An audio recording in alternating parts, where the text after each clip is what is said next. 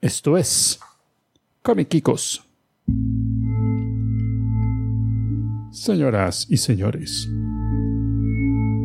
bienvenidos a un episodio más de Comic Kikos. Este es nuestro episodio número 890 grabado el lunes 10 de octubre del 2022. Comic Kikos es el primer podcast grabado y producido en El Salvador para verdaderos aficionados de cómics. En este episodio muy pero muy especial tenemos acá en el estudio A.2 de SB Medios a Tickman. Hola, ¿qué tal? Tenemos a Brito Man. Bueno, buenas. Tenemos a Julius. Hola, geekos. Y me tienen a mí, como siempre, Omar Man, produciendo el show para todos ustedes.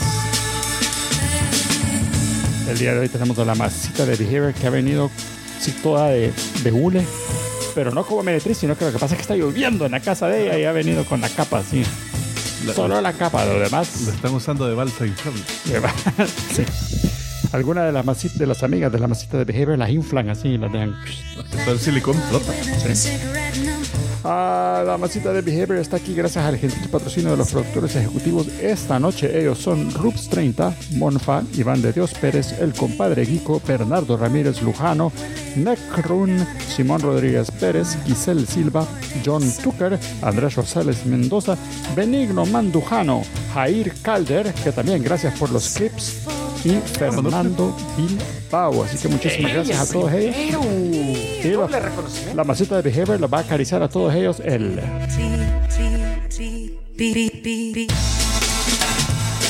Así es. Así que muchísimas gracias a todos y de veras, gracias a Jair. Les recordamos a todos los demás. Eh, pero mandámelo. Ya, ya te lo mandé.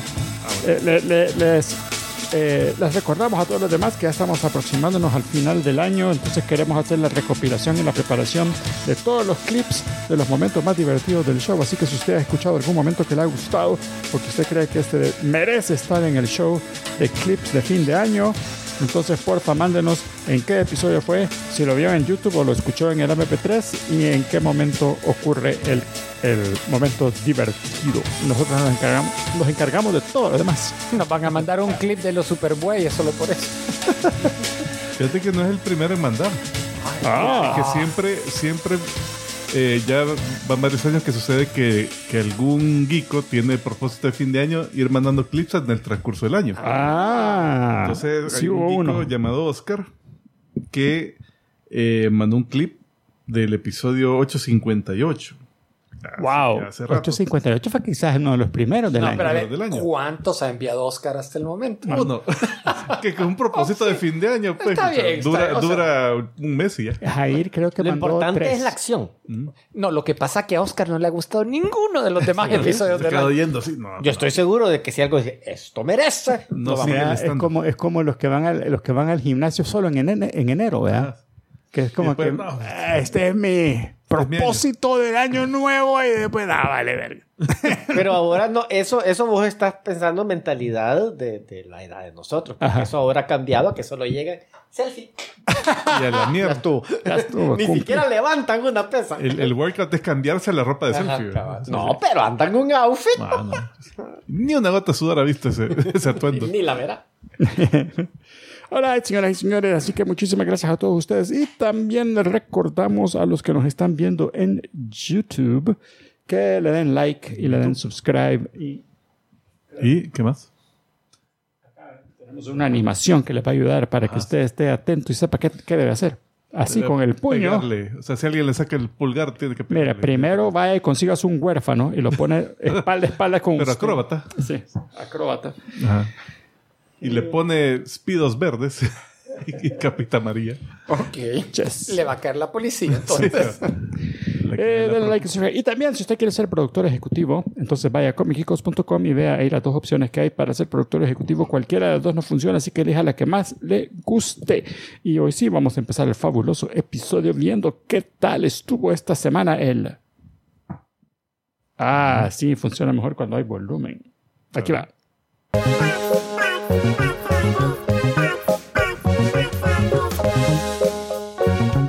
¿Cómo estuvo el box office, Tico Man? Eh, un poco triste. No. Sí, porque no, no hay nada bueno. Oh.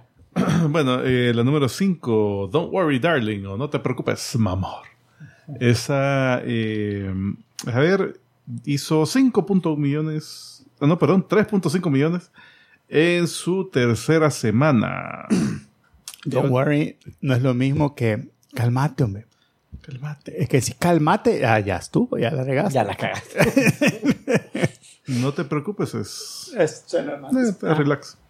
Eh, mundialmente lleva 69 millones. Oh, my God. No te preocupes, darling. Ah, 69. uh, Eso es vergonzoso. Eh, la número 4, el Rey Mujer. eh, esa hizo 5.1 millones, lleva 54 millones en su cuarta semana. La número 3 es un debut de la semana, es la película llamada Amsterdam. Que no sé de qué putas Esa la trata. quiero ver. El elenco está fabuloso. Increíble el elenco, pero hizo 10 millones de dólares mundialmente para un presupuesto de 80 millones. En Estados Unidos su primera semana hizo 6.4 millones. Vea, Y deja ver, dicen los 30, tres amigos son testigos de un asesinato y, y los, eh, los acusan de ese asesinato, entonces tienen que descubrir un, eh, que una conspiración. Eh, así que, bueno, no creo que sea tan buena. Y la número 12, incluso peor, es la, la película esta del cocodrilo que vive en un apartamento Ah, con Javier animada. Bardem. Ajá, la no, no, eh, es el cocodrilo es animado, pero Ah, es cierto, tú eres tenés live razón. action. Eh, el pobre Javier Bardem, no sé quién le debe pisto, pero tuvo que hacer esta película. Perdió una llama- apuesta, seguro perdió una apuesta. Pero es número dos pues, de la semana, no, hombre. Ay, bueno, se llama Lyle Lyle Crocodile en inglés. Aquí cómo le habían puesto. No, no sé, ni me interesa, ni le puse La atención. Locademia de Cocodrilos. ¿Dónde está el cocodrilo? es una pregunta que todos se deben hacer. Cocodrilo que hay Lilo. cocodrilo cerca. Cocodrilo Lilo. Ay, no. Así que.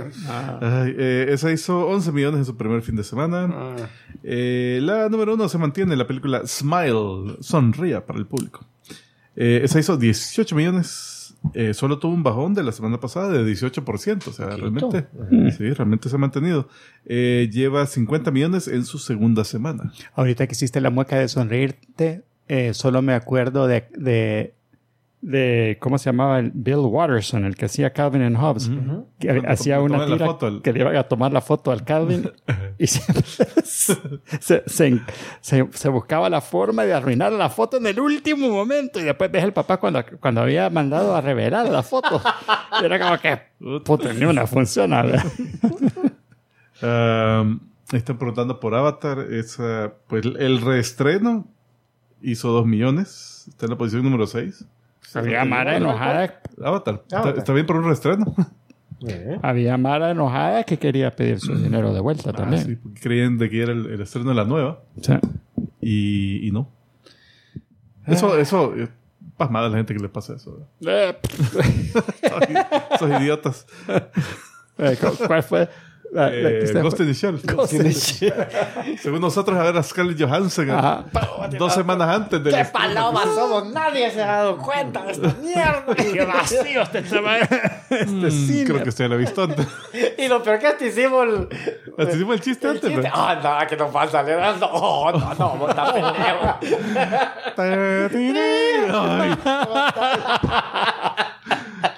Y yo, sí somos tan pendejos. Pero se quedaron a verla. No, pues sí, es buena, la película es buena, pues. O sea, no- entre las cosas malas que nos pudieron haber pasado, eso no. No fue tan mal. Ok. Está bien, está bien. Muy bien, señoras y señores, vamos a continuar este fabuloso episodio. Ahí está. Jerónimo se ha aventado el chat. ¡Jerónimo! Se tiró de cabeza al chat, Jerónimo. Bienvenido. Buenas. Has venido justo a Y tiempo el para... sensei, ahí está. Que por qué no vino por el episodio de Doctor Fate, por la Ahí está Jair Calder. Bienvenido, Hoy Jair. viene, hoy viene. Hoy vienes. Nuestro productor ejecutivo. Solo decirnos mal los episodios. Mara, es el...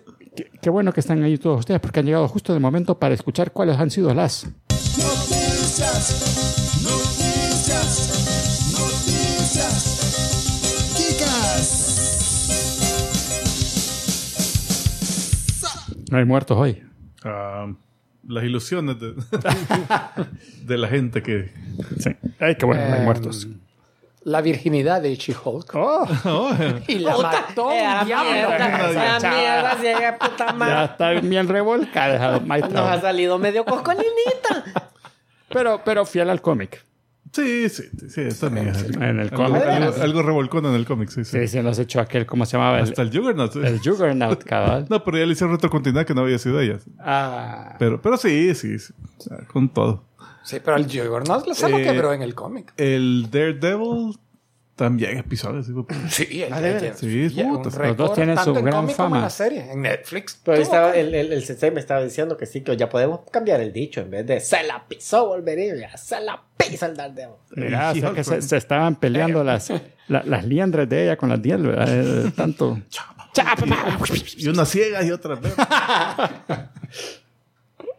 Ay, pero qué buen episodio. Estuvo Para mí bueno. es el mejor que ha habido de la temporada. a mí me gustó Que mucho. no, no tenía mucha competencia, lo, lo admito, pero Fue el de más acción. Porque Sí, bueno, el de al más fin se acción. vio algo de superhéroe. ve. Y me llegó a ver otra vez al Daredevil. Y, Sí, y se el vio traje bien. amarillo súper cool. sí, fíjate que a mí ese traje nunca me ha gustado, pero Ojalá lo cambien para la serie. eh, Ahorita solo es el color lo que le han cambiado. Ah, o sea, sí, no, solo es, el no es color. como que gran y el, y el, diseño. y el, y el y no son tonos chillones, entonces ah, Ajá. o como no sé a dónde lo quién lo dijo que es que mira lo mandó a hacer y ni cuenta se ha dado cuenta que le han cambiado el color. No les alcanzó la tela. Ay, puta, no me va a dar cuenta. Al actor, al actor le preguntan, mira, todavía tenés el disfraz. Sí, shh, completely different. Sí. Nadie se va a dar cuenta. No hay que pagarle derechos a Netflix Sí. por el diseño.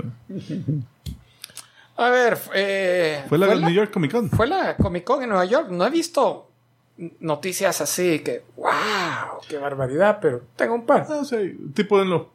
Eh, cosas chiquitas, así como el, el panel donde salió Michael J. Fox y. y Puya, ey, Y- Dios, da, da cosa ver cómo está. ya, ya está bien avanzada la, Sí, la condición. O sea, ya. Porque ya yo la última vez que lo, que lo vi, todo, o sea, vos veías que, que en las manos, o Pero sea, sí, ya- pero como que lo medio dominaba, le costaba. Puya, pero hoy lo el, ves. el cabeceo ese característico. Sí, ¿eh? que, no, que- pobrecito. Sí, ya, ya. ¿Y en qué se eh, salió por? Pero el tipo en tiene huevos porque qué? ahí anda. Salieron, o sea, En, un- en un, en un couch, lo- aunque sí lo llevaron, ¿verdad? porque ya, ya, ya, ya no puede, creo, caminar él solo, sino que iba un chavo que lo iba como guiando, Como escoltando. Escoltando, y llegaron y lo sentaron en un, en un sillón, y ahí llegó Doc Brown a sentarse con él. Pero ahí sí se paró él y lo saludó. Y Sí. a o sea, como que Sí, tiene sí. algo de movimiento. Sí, lo que pasa es que no creo que pueda caminar mucho tiempo Extenso, sí. y tampoco en un escenario donde pierde el equilibrio, se, se va y se descalabra, tienes puede golpear. Pero sí, sí, como tú decís, da, da ese feel, de mí me dio ese feeling de, oye, le admiro Y el Dr. valor. Brown, o sea, bien yuca porque si lo ves de repente, vos sabés que el Michael J. Fox es el que está más joven, sea, Y por bastante. pero ahí se ve al revés, o sea, o sea, por- porque te da la apariencia como que es alguien ya. que no es ni por así una, una diferencia tan grande de edad, es que unos 10 años tal vez. Mm, yo menos, No, ¿Será sí, ya menos se de ve, 15. ya no se veía viejo. Ya- ya voy a entonces, ver. Será como la situación ya. de, de Indiana Jones, que, que el Sean Connery es solo como 10 años mayor que, Ah, que Harrison Ford. Es que también era Pisón. Bueno, El mira, Dr. Jones. DC anunció varias cosas para el próximo año. El primer evento que van a lanzar se llama el planeta Lazarus, donde tal parece que un Lazarus Pit es un volcán. A ver, ya tenés la edad ahí. Eh, de Michael J. Fox 61. 6-1. Ajá. El otro se llama, ¿cómo se llama? Christopher Lloyd. Christopher Lloyd. Sí, sí fue un Klingon en Star Trek, imagínate. En la 3. Pues sí, Lloyd, Lloyd. Bueno, bien. Eh, tal parece que el último Lazarus Pit es un volcán y va a Ah, entrar sí. en erupción el otro año. 83. 20 años. 22 le años. Sí, sí. Sí, le llevan. bueno. Eh, o sea, Mayuca que, que no se note la, la edad de esa forma Sí. como debería ser. Perdón, esto, esto es en cómics. Es en cómics. Ah. Va- eh, el Lazarus Pit hoy es un volcán y va a Te va a entrar en erupción y va a salir una lava verde que va a crear eh, caos en los poderes de toda la Nunca antes se ha visto, va a revivir Mara. No, no, no creo que se atreven. No. Espérate, un volcán va a revivir Mara. Pues sí, Déjame ver Lazarus la- Pit. Es un Ah, Lazarus es un Lazarus Eh, Volcano. en la. Comic Con, lo que es. No sé si lo anunciaron en la Comic Con o, o, o qué. Pero hay rumores de que sí, ya confirmado. Bueno, ya confirmado que Henry Cavill va a salir en Black Adam.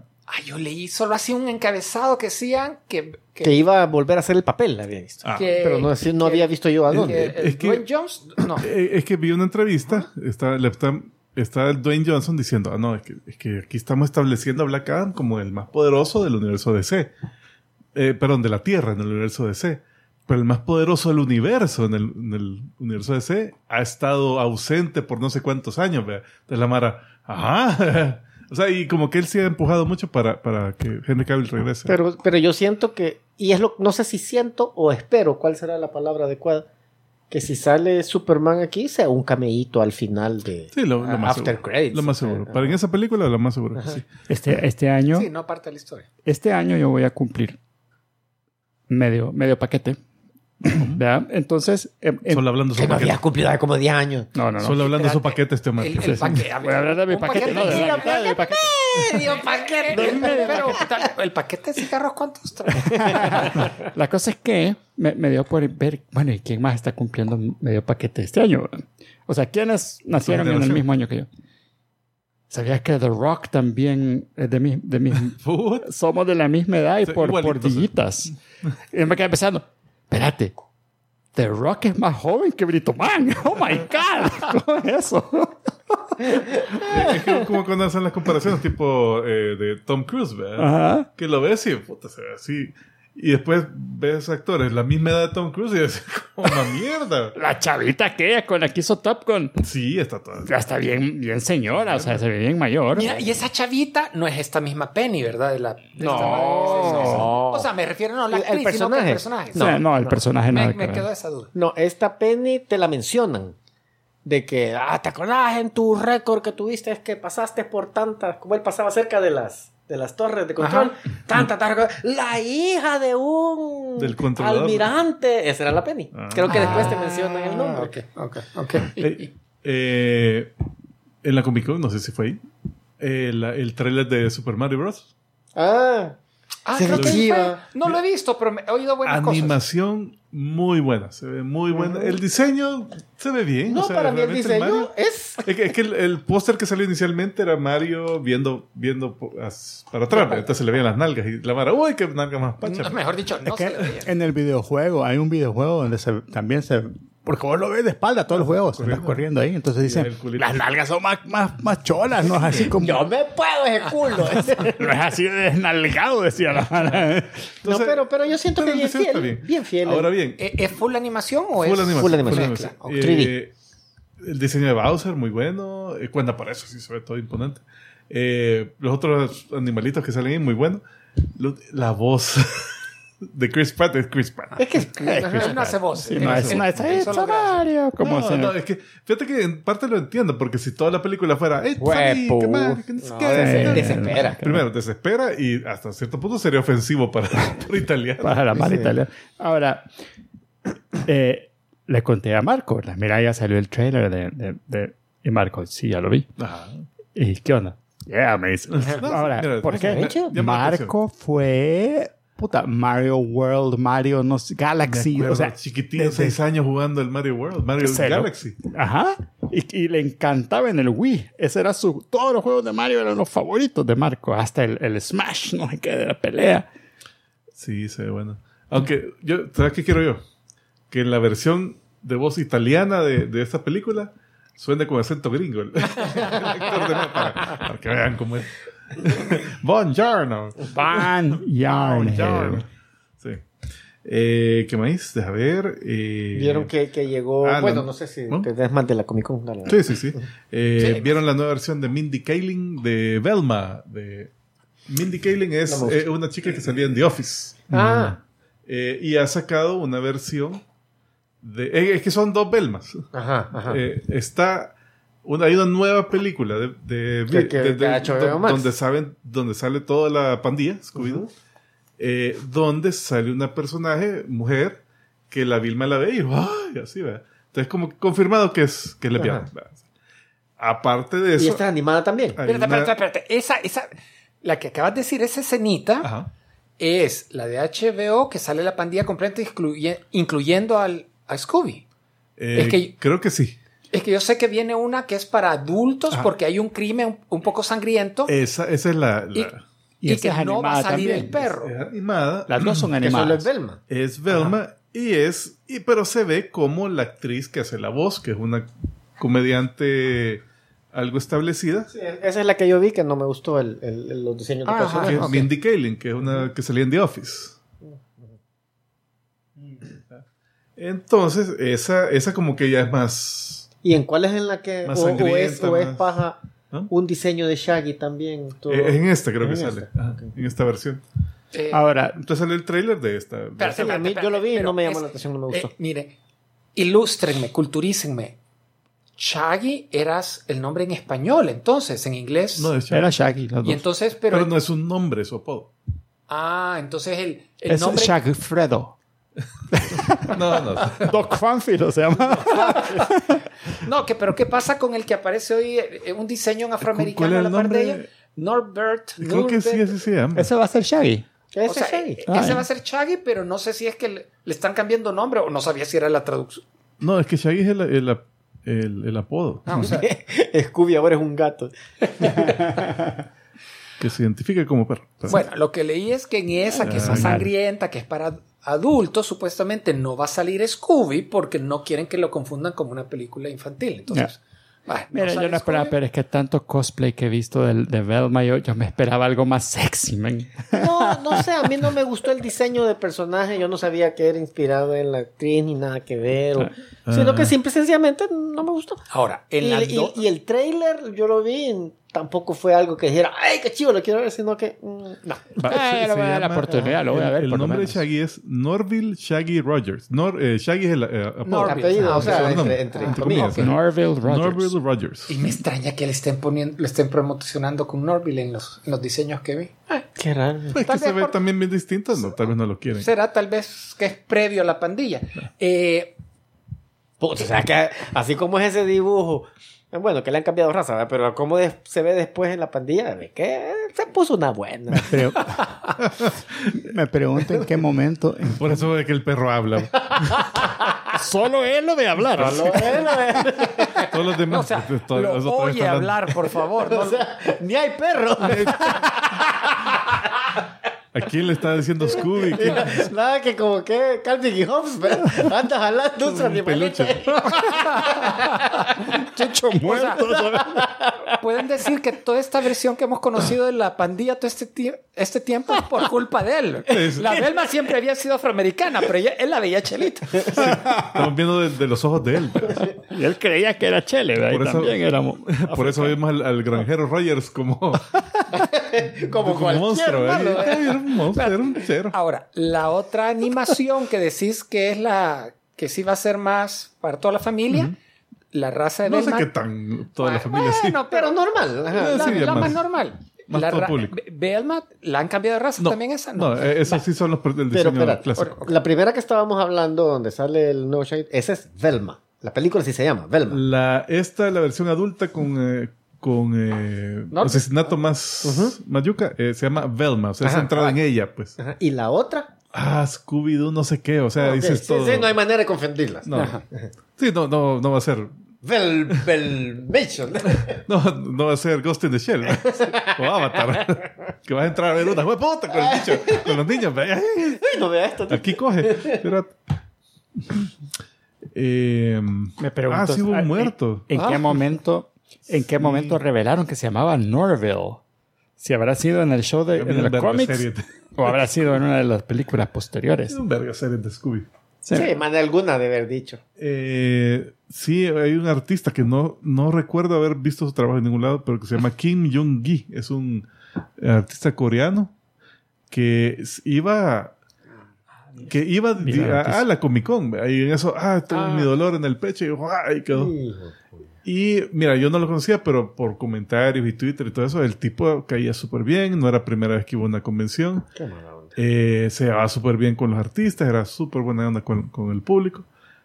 Y, y habiendo muestras del arte de él, podía dibujar. el tipo era bueno. Nada, y no es por alarmarlos, pero después de lo que me pasó a mí, mi doctor me dijo, cualquier dolor que tú tengas de, la, de aquí del- de la nuca al ombligo, andate, andate a hacer un electrocardiograma. No te va a costar más que 20 pesos y vas a estar claro que no es un, Sí, un heart mejor. attack, porque te puede dar a cualquiera, le puede dar. No, nadie es inmune a eso.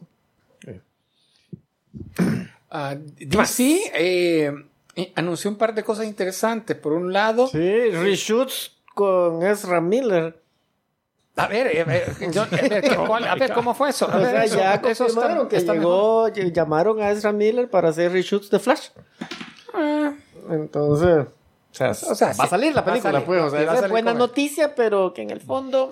Ah, teníamos esperanzas de cambio. pero bueno, en, en cómics, los cómics de Superman otra vez le van a dar vuelta al asunto. ¡Le van a dar vuelta a Superman! No, ya no quiero ver a mí. Hace año y medio se fue del planeta y dejaron a Kent como el nuevo Superman y estuvo un año a cargo. Pero ella regresaba, sí. Entonces, hoy ya regresa papá Superman y a partir del otro año, del 1051 creo que es, entonces... No, el otro año, el 2023. No, 1051. Eh, reconfiguran los cómics y la familia y de repente hay unos gemelos, super gemelos. No preguntes de dónde salen, pero son niño y niña. El Kent, el hijo, eh, eh, el- ¿cómo se llama? Jonathan Kent sigue siendo el, el hijo de Superman, haciendo las veces de super algo, no sé, en algún momento. Eh, papá Superman se ve, lo están dibujando hasta rejuvenecido, no bichito, pero más joven. La super chica sigue, hoy sin capa, por cierto, igual que el Kent. Estaba Connor Eh, Kent también. eh, sale, va a seguir saliendo Connor. Connor Kent, entonces han Y ampliado la más mamá de todos estos bichitos es la Luisa Lane. A saber, la Luisa Lane es de Como que es Jonathan. reina termita, así, echando. Pero de los dos chiquitos, ni idea. Ah, también anunciaron que Joe Quesada va a comenzar Y a que no, dibujar supuestamente la mataba así. para Batman. Su- Después de haber sido el, editor en jefe de Marvel Comics durante tanto años. Ah, y dicen, los adoptan de War Worlds. Ah, A los, a los gemelitos. bueno. ¿Será- ¿Pero ¿Qué son es? kryptonianos o son ¿Pero y qué es World? ¿Daxamita? Fue- Fue, fue lo que- donde, donde se fue a hacer eh, pa- papá Superman. guerra. O sea, le hizo un Jon Snow. Vengo de la guerra y te traigo dos hijos. Que no, no, no, son adoptados. Igualito el bicho. Hasta el mismo mechón aquí. Le pone los lentes y. ¡Ey! Otro mono. Que es. Tengo tres hijos ya. Eh, la aplicación de DC, DC Universe, para leer cómics online, eh, están ampliándola Sí, y vas a bien. poder leer eh, novelas gráficas. Y va a haber una, una nueva categoría de cliente que va a ser la Ultra. Donde ya no Ultra, vas a Ultra. tener que esperar seis meses para leer los cómics nuevos, sino que solo un mes. Eso está bueno. Comixology Ultra. Ultra. Ultra. Urutraman. Y en Utah es, es gratis. Ah, ¿Qué más? E- Es la semana pasada. Esta, esta Seguro fue, que era Urutra o Uretra. fue interesante. Esta lo, lo experimenté de forma más cercana Ay, porque fue el lanzamiento Ah, de experimental el. Espero que no cuando le dieron vuelta a Superman.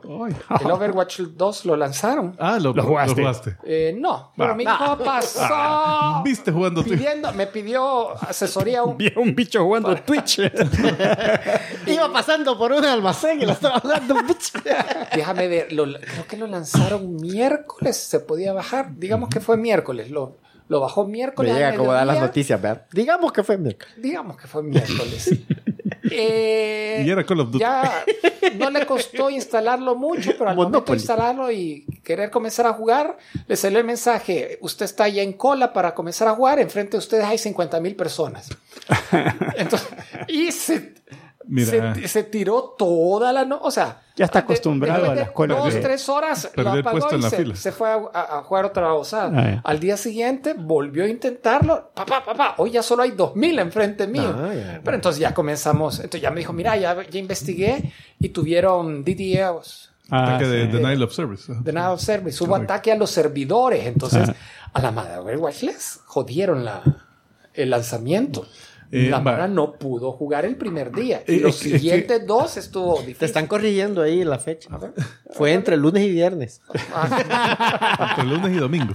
Eh, no, eh, fíjate que, para empezar, el, el- al salir Overwatch 2, una cosa que hizo Blizzard es eliminó Overwatch 1. Ujú. O sea que si tú habías comprado Overwatch 1, que yo, lo compré en su momento. y Yo lo ahí- tengo también. Lo eh, tener, ya, ¿eh? ya no puedes jugar, eso ya no existe. Y si compraste, no sé si se transfieren skins y cosas que hayas comprado o algo así. Ni Sabe. idea. Espérate, pero si yo lo compré, ¿me sale en descuento el Overwatch? Eh, dos? esa es la cosa, que Overwatch 2 es free to play. Ah, Es gratis. whatever. Entonces los, los personajes van a estar detrás de eso que te- como era en Heroes of the Storm, de que tenías que jugar y acumular ah, como puntos eso le funcionó tan bien. y desenllavarlos, ¿verdad? Y, y así vas a conseguir tus, tus personajes. Eh, o pagar, ¿verdad? Ya, ya conseguís todo. ¿verdad? Es, va, microtransacciones, va a tener más de eso. Ahora que no están acosando, están haciendo malas decisiones. De ahí, eh, eso, que, que tuvieron ataques de deni- denial of service. Ahora que la gente ya puede entrar, dicen, hey, esto se traba. Ah, la- Ah, porque Tiene. O sea, No, pero es que los, los mismos que le hicieron el ataque Dejaron- jodieron. dejaron un virus. jodieron, jodieron. Te apuesto que había un acusador que era maldito, o sea, un- la peor es- es- escoria. escoria de, de la la gente, humanidad. pero programaba, programaba bien, vergón. Solo así programaba bien. Solo eso, lo único bueno que tenía era que Ah, cosa, así, cosa. se- así se inspiraba, así se inspiraba. Print F. Que, que pase, un- que pase una mujer aquí enfrente porque estoy con block, block. Ah, masita. le tenía que pegar, le cuenteaba y después ya se le enllavaba el chavo. Le ponía. Oh, eso es lo que me gusta. Con la cachetada lo, lo- con la cachetada Lo reseteaba. ¿no? Le destrababa las ideas. Así, ¡pur! caía así el código. Se le ordenaban las neuronas. Caía el código como que era de Matrix. Así. Mira, los caracteres bo- boca arriba. Antes de que lo- O sea que enfrente de él tenía que haber una bicha saltando cuerda todo el Sí, día. sí. No, pero de Depende del que- fetiche, el bicho. Ahí depende. Mira, a mí me da tristeza porque yo fui fan de, de, de Blizzard en los tiempos de, de World of Warcraft, inclusive cuando empezó Heroes of the Storm. Ah, todavía lo juego. pues. Eh, bueno, todavía, todavía igual yo todavía lo hago. Pero, pero sí de veras que han cometido como que tontera, eh, idiotez tras idiotez tras idiotez. Los últimos cuatro años, tres años, no han sido buenos de- en términos de decisiones. Sí, ha sido, ha sido feo. Y la última, Mark Silvestri. eh, ¿Qué hizo hoy? Creador independiente por tanto año en Image y Top Cow. Regresa a DC. Va a eh, escribir y dibujar una, mini- una miniserie para Dark Label que se va a llamar Batman y Joker. Dúo Extreme mortal. Batman y yo. no. Dúo mortal. Ah, Y no De me gusta el, dise- el, el diseño de los dibujos ya Silvestri ya para mí ya, Ahí ya entraba no. más gente. Entraba más gente al chat. Seguro que pusiste bien la hora porque como una hora tarde ya. No lo regañé, hombre. Gracias a Dios que vinieron Así, que ah. tarde. Para- ah, es que solo vinieron a darle like, yo sé. Ahí está, espérame, vamos a hacer Watch Y Dog subscribe. Man, eh, Uy, Air Tabor, Uta. Hugo Villalpando y Life Anime Bo Podcast. Yeah. Bienvenidos. Eh, pues sí. Ahora vamos a leer los de Frapper. Sorry de Frap. que vamos a llegar al episodio 900. Yo creo que era buena, buena época para revisitar esos sitios antiguos. Ya debería de comenzar el hoy en la historia. Podcast otra vez. Hoy en la historia ya de tener un poco más de Sí, cargo. ya- ya podría retomar eso. Right. ¿Cómo vamos? Ya estamos con las Listo. Señoras y señores, vamos a continuar entonces con lo que ustedes han estado esperando. Es el momento en que Ticoman cuenta de 1 a 10 en el. Hoy sin ni idea al ver las fotos, Tico. No leí los, los- porque si hubiera leído, creo que ya me hubiera dado algo. Yo creo que tengo una idea de que. Sí, eh, bueno, el 10 en 10 en honor al tema de este episodio. Son 10 artistas españoles ¡Oh, my God! Yo había dicho latinos. en cómics americanos. No, españoles de Ajá, España. sí, porque no, pero- Carlos Pacheco, oye. Ah. Entonces, el número uno, Daniel Acuña, que nació el 74, o sea, tiene mi edad. ¡Oh, my God! Está en la flor de la juventud este, este señor. Eh, Casi medio paquete. Ahí está, ahí se ve abajo él. Ahí está, Daniel Acuña. Espero que sea él, porque yo solo googleé y el primero Daniel Acuña que salió, que se- Daniel Acuño, buscado por la policía. Mira, eso, violador. eso me pasó en la portada y después decidí quitar la foto que yo no sé si realmente. Sí, a ver, sí. Eh, su primer trabajo publicado fue Klaus y Simón en Hollywood, eh, que, lo, que, salió en España por el publicador La Cúpula cuando tenía 22 años. Después pasó pintando portadas para eh, reimpresiones de libros de Alan Moore, de Supreme. Eh, Pero ellos sabían que las estaba pintando o él en su Sí, casa. no, es que eh, eran republicaciones en español, entonces él hacía la portada para esa edición. Entonces su primer trabajo para Marvel fue una miniserie que nunca se completó. Espero que la hayan pagado. Eh, después hizo portadas para, de- para la DC, Justice League of Pero nunca America, se Osiris. completó, pero salió. No, o... nunca la completó. Pero, pero este dibujante, eh, colorido y esa verdad solamente. Sí, Solamente, eh, en no esta dibuja. serie Uncle Sam Freedom Fighters hizo portadas, eh, eh, dibujó, entintó, color, diseño de personajes. Con razón no terminó aquella. sí, nunca la sacó. Ahí, ya. ya. Eh, deberíamos hacer remakes de episodios, están diciendo ahí. Ah, esta es la versión. Eh, bueno, ya hicimos uno. George Pérez. Ah, sí, ah, Había lo- sido lo- tema y lo volvimos a hacer. Sí, pero ese fue update, no actualización, no remake. Sí. Que vayan a ver eso. Hagamos- Eh, hagamos pero, un- pero después de ver este episodio. No, no, nunca hicimos Avatar, ¿verdad? ¿Que la película Ajá. Avatar? Ah, No, no, no, no, recuerdo. comenzado el, el- el podcast. bueno, número. Tenemos invitados. Sí. Thank you. Te traen, que si son- ¡Ey! Se nos entró las orillas. te traen unos calzoncillos. Los calzones. Eh, no le dejas así a la vez. No, voy a tener que editar esto del 10 en 10. Así es que. Sí, cabal. Ay, sí, pues, pues, número 2, Salvador La Roca. Ah, The Rock. Ah, Rock, ese, ese primo millo. La Adam, vea. Este nació en Pero con pelo, 1964 en Valencia, España. Él trabajó como cartógrafo. O sea, vos sabes que los mapas de, de todos los cómics los haces buenísimos. Eh, empezó a trabajar como artista de cómic para Marvel UK. Eh, contribuyó a los títulos Dark Angel y Death Set 2. Eh, después se fue a trabajar la DC un poquito en Flash. Eh, después hizo tres años dibujando Ghost Rider. Pero nos estás matando un montón de conoce ah, en esto. Estás dando toda la historia. Mira, hay de un par de estos donde esto que estoy leyendo es todo el, todo el Todo- artículo. toda la información sea, que no sale Pero ese cómic, ¿cuál es? Es que últimamente he estado dibujando de Star Wars. Eh, la serie de Darth Vader y así. Eh, y uso- y, y el- les queda igualito. Pues, o sea, realmente es un muy buen arte. Hasta incluso hay unas Sí, críticas de que... ese, ese, ese panelito de en medio yo lo veo bien.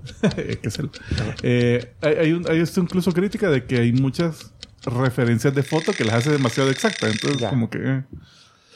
Pero bueno. Calcado, calcado. Ah, no puedo decir todo lo que hizo este. Eh, el número 3, David Aja. Ajá. Este ya hablamos un poco de él porque eh, fue el dibujante de la serie de Hawkeye, que esa lo, lo llevó al, al super estrellato. Esta eh, ganó por esto el premio Eisner por mejor dibujante en tintador. Y también eh, ganó en el 2013 el premio Eisner para mejor artista de portadas. Eh, él, a ver, su primera serie para Marvel eh, fue, no, fue en 2005. Después lo, lo pusieron a trabajar con Edward Baker, tu amigo eh, Ed, en El Inmortal Puño de Hierro, Iron Fist. Iron Fister. Eh, este tipo nació el 16 de abril del 77 en Valladolid, España. Eh, ¿Qué más? ¿Qué más? Ah, su trabajo también incluye portadas para CDs.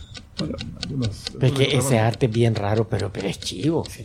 Mira, ahí está. Lo, y lo escogiste esa foto porque tiene que acabar el tiro al blanco en el pecho y el otro está disparando la flecha o qué onda. Eh, sí. Sí, sí, sí. Oh, Definitivamente no puse la primera foto que encontré en Google. Eh, O sea, no, no creo que hacemos investigación exhaustiva.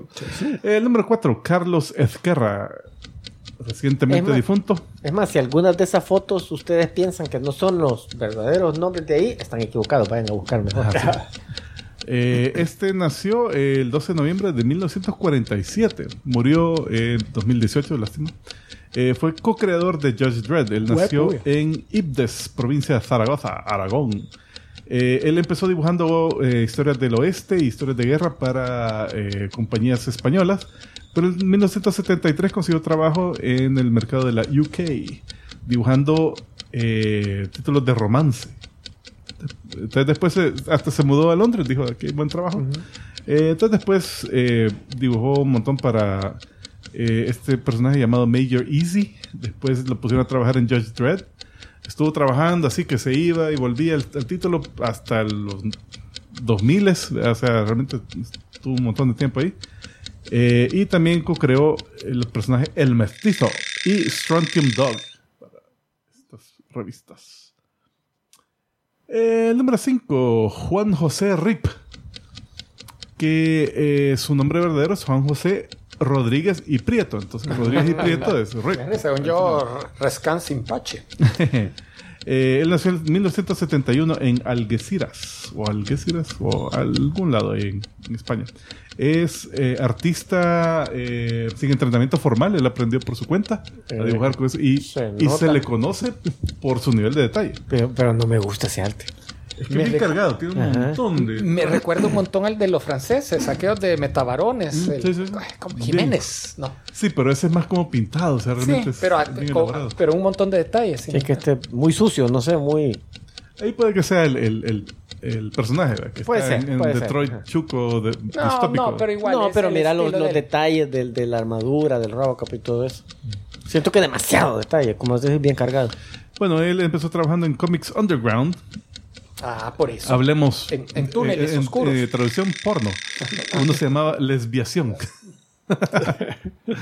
Eh, bueno, y después otro montón de, cómics. El número 6. Ramón Torrents. que nació. No, ese, ese, ese es un, es un primo. El primo. Fíjate que todos, todos los artistas de este listado, excepto este, yo eh, agarré la lista de, la, de Wikipedia de artistas españoles de cómics y dije, ah, va, este lo reconozco, este lo reconozco. Este no lo reconocí, pero tenía que incluirlo, puta, así. Estamos solo le salían nueve. sin, sin él, sin Don Torrents, no somos nada. Pero sí un artista español que trabajó en cómics americanos, sobre todo en Warren Publishing, eh, dibujando Vampirella y también otras historias de... eh, Que ese arte está bien chido. Sí, no, súper buen arte. Mira, es es una que historia de tiene- ciencia ficción y de fantasía también ahí se metía.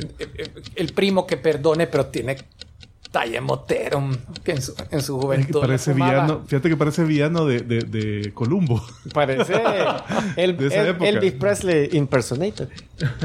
Parece Martin Landau en, en Space 99. Eh, sí, o sea, tiene una, una foto de la época. Pues el Pues. tipo se retiró en 1979 Y no se tomó otra foto. y jamás se volvió a tomar. Es que ya no salía. Se hizo guampero. Y ya no apareció. Eh, número 7, Sergio Aragonés.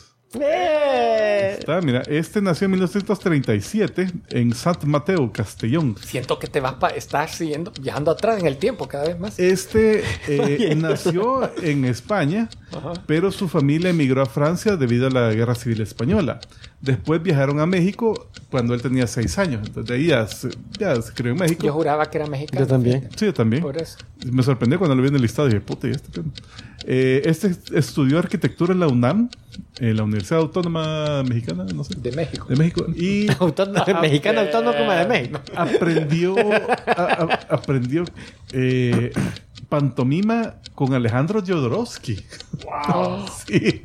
Esa relación bien rara. Entonces después fue a, a los estados, dice que viajó a Nueva York con 20 dólares y, su- y su portafolio de, de ilustraciones. Y, y sí lo contamos en Conoce a. Llegó a la oficina de MAD y dijo, bueno, alguien que me traduzca, porque yo no sé mucho español. Usted, al artista que hacía Spy vs. Spy, Mucho inglés. que sabía menos inglés que... Ay, bueno. Ok. Eh, ¿qué dice? ¿Qué dice? Ok. De ahí, eh, número 8, Pascual Ferri. Es de origen catalán. Eh, empezó dibujando esta serie llamada Plasmer para Marvel UK. Eh, entonces eso lo, lo- lo llevó en contacto con la Marvel y de repente le llevaron trabajo para los Estados Unidos, donde pasó bastante tiempo haciendo fill-ins, o sea, solo un, cómic de una serie que necesitaba ayuda ahí, artista. Eh, pero después ya le dieron una serie más eh, continua con Heroes for Hire. Después eh, se fue a hacer Superman con Joe Kelly porque él quería ser un personaje más de alto perfil, porque hasta ese entonces había trabajado con héroes ma- más, o menos secundarios. Después en la DC siempre le ofrecieron los, la serie de Siete Soldados, Mr. Miracle, donde él dibujó el primer cómic. Después- Al primer soldado. el primero y después los demás de, de la miniserie los dibujó alguien más. Eh, después de eso lo, se volvió a la Marvel y dibujó bastante tiempo eh, Cuatro Fantastic, Ultimate Fantastic Four. No me queda claro en, ese, en esa portada si eran cuatro o era un número diferente de personajes. Sí. Sí, sí. Con los cinco Cuatro Fantásticos. Eh, el número 9, Javier Pulido. Pulido. Pulido, primo. Eh, este nació en Las Palmas de Gran Canaria. Este señor Eh, fue ba- su arte bastante influenciado por David Mazzucchelli y Steve Root.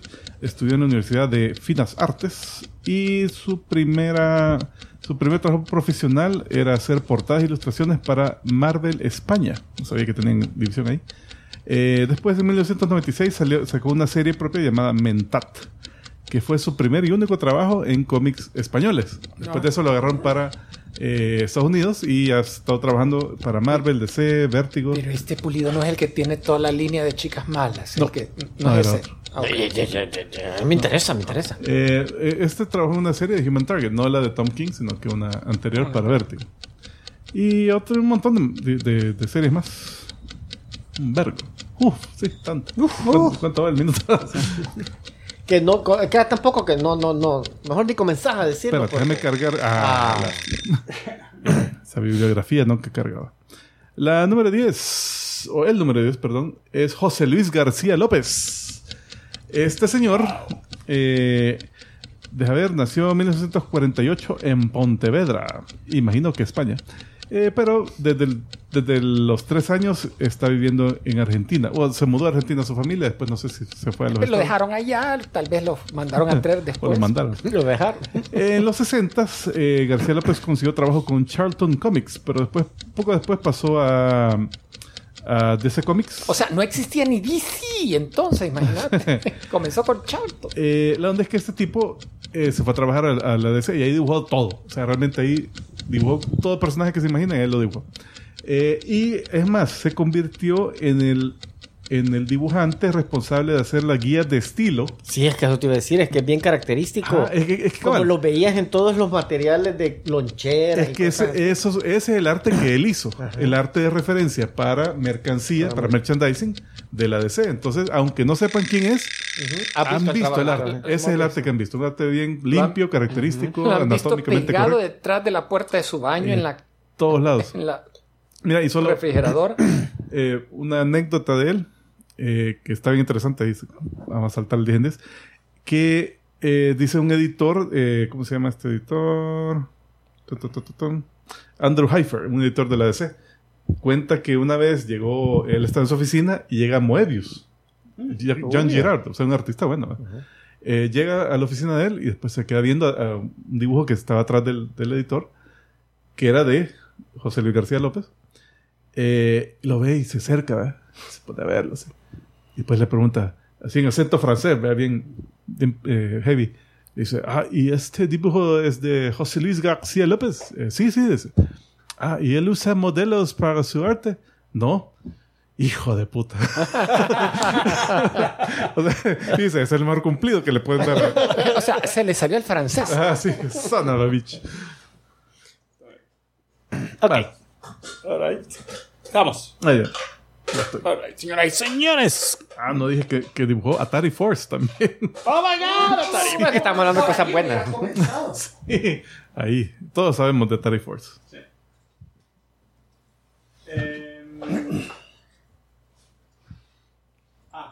Señoras y señores, tenemos para ustedes también en, estas, en este fabuloso episodio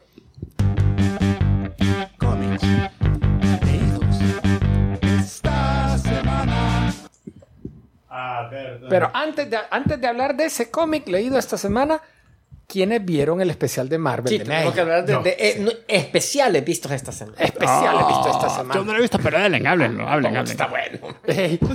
Mira, yo no sabía qué esperar, pero me gustó. Chivo. Yo quería una Elsa Bloodstone más masita, pero esta está bien. No, pero esta no, no molestó. No, sí, es un buen Yo me papel. la imaginaba un poco... bueno, spoilers. Ey, sí, spoiler. Spoilers, spoilers, man. Sí, ¿es Spoilers de, de, de no? Werewolf by Night. ¿Quién cómo que? ¿Es, es fiel al cómic o al, al material original? Ah, no, porque Danger, Will es una Robinson, danger. más, más inventada. Ah, ya, ok. Sí, no, no. Mira, que yo pero- sepa, no, no- Mira, yo no nunca he leído nada cómic. de el hombre, ese hombre lobo. Ya. Pero no es como que salga mucho, simplemente es alguien que se convierte en hombre Porque lobo. en el, en el, cuando hablamos de, del... Este es Swamp Thing. ¿verdad?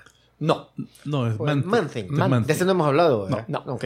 Ah, pues sí, ya estaba confundido porque si ya no me recuerdo a ver que, que si tuviera un amigo hombre lobo. Eh, no.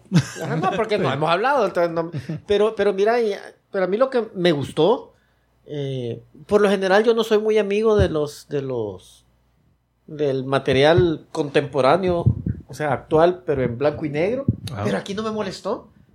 Y, y bien interesante que, que todo blanco y negro excepto la Bloodstone, que esa sí Ajá, era, ajá, era sí, era roja. Pero Y mira, eventualmente cambia color todo. y la, y la, y la Elsa contrataron esta- a Zack Snyder para hacer Sí, esto sí. entonces. Ah. Solo para que les dijera cómo No, filma. Spielberg lo Y la, la, la Elsa... Le compraron a él la- el, el- el es- film. Esta tenía entrenamiento de... Eh, mira, según el, Tenía movimientos de Black Widow. Sí, eh, tenía entrenamiento. eh, sí entrenamiento, pero no de Black Widow. Eh, o sea, eh, Ah. según la historia de la, de la Bloodstone, cabal, el papá era un cazador de monstruos que te- con la joya esa eh, había vivido, vivido miles de años. Eh, tuvo la hija y desde chiquita la entrenaba para matar monstruos, para ser su sucesora. Entonces, eh, ahorita en cómics, ella es la que tiene la Bloodstone. ¿verdad? Eh, y el otro ya se murió hace años. Eh, y sí, cabal, ella, la tipa es buena para, para pelear, pues. Aunque aquí yo creo que el movimiento estándar que ya le... Sos mujer, ah, pues tenés que hacer lo que... No, y también que le te enrollas las mencionan- patas al bicho y te No, y así. también que te mencionan. Te fuiste Ajá. y a, a saber si vas a poder pelear porque no has entrenado. No has entrenado con él. Como quien dice, sí ha estado entrenando. Sí. Entonces, por eso yo cuando vi los movimientos, quizás era un- Y peleaba bien, chido. Sí, sí, sí. Peleaba bien, chido. Y la historia es súper sencilla. Parte, partecitas cagadas de la risa. De, la partecita de la bomba me mató de la risa. Eh, lo que no, no sé mucho del, del hombre lobo, como dice Julio. Eh, ¿Y los otros? por ejemplo, a saber quiénes eran. Eh, por ejemplo, eso de que tenía sus como tatuajes en la cara, no sé. Yo, según entiendo, el tipo era, un tipo normal, hasta donde yo sabía, era un chamaco que transformado. Eh, pero aquí lo presenta como alguien experimentado en matar monstruos, pues, o sea, que ya tiene años haciendo eso y, y como que usa su, su, su condición para matar otros monstruos. Ah, eh, Eso es lo que me pareció interesante. Yo no sabía si les mintió o si de verdad eh, Él había matado. Ah, bueno, sí. te, es lo- te opción, presentan como ok, es un, es Pero un es que, superhéroe, ¿sabes es lo que- bueno ¿no? porque, está le matando monstruos. ¿no? 100 monstruos. Ajá. El, el que más tenía su cuenta. Pero a sí. mí lo que me lo que me sacó de onda es que yo al principio cuando comenzó y se vieron ahí el- los, los, los trofeos que tenía, yo digo, son los que han matado el Bloodstone. El Bloodstone, ajá. Pero después te dice como que, ah, sí, ¿y algunos de estos de los que ustedes han matado? Y como, como que otros los mataban y se los llevaban ahí al Bloodstone, entonces yo me quedé... Tenía su gente, tal vez, Ajá. su, su mara. Y, no, y, y- y me gustó el comentario que yo, eh, con ese he peleado varias veces, pero no y, lo maté. Y era un vampiro, se veía como era un vampiro. vampiro, sí. Ah, vampiro. Fíjate que esta, la actriz que hace de Elsa es una El sapito. Laura Donnelly. Ella la acabamos de ver el año pasado en la serie HBO The Nevers, aquello que era en la, Victo- en la Inglaterra ajá. victoriana. Yo solo vi el primer episodio, que- pero de sí es mujeres que adquieren poderes. Creo Ella que era la una- principal. Ella era la principal, Ajá. cabal. O sea, el papel le queda bien. Y eh, Esa- el primer episodio, yo solo vi el primer episodio, era bueno. Era bueno. Yo me y quedé hoy, hoy con picado y- todo lo que está en HBO Discovery, a saber si va- la van a seguir. Bueno, Eh, pues, ¿de qué te quejas si no, no viste? No, la pero lo quiero es de los que tengo ahí y cuando salió la Manthen, la ¿Qué? madre. el Manthen. Él, qué, bu- qué buen diseño, qué buena animación. Porque es horrible y bien intrincado. Pero mira, yo como de él no sé nada. Me cagó de la risa que. Sí, ¿y cómo se llama? Ted. Y Hasta la chava queda. Me, me tuve que ir a Wikipedia porque sí no me acordaba cómo se llamaba el, Ajá. eh, el origen es bien similar al de, al de Swamp Thing, pero este se llama Ted Hollis, una onda así. Entonces sí, o sea, se llama. Pero la diferencia es que en cómics no es inteligente. Él, él ha perdido totalmente la ah. conciencia. Entonces.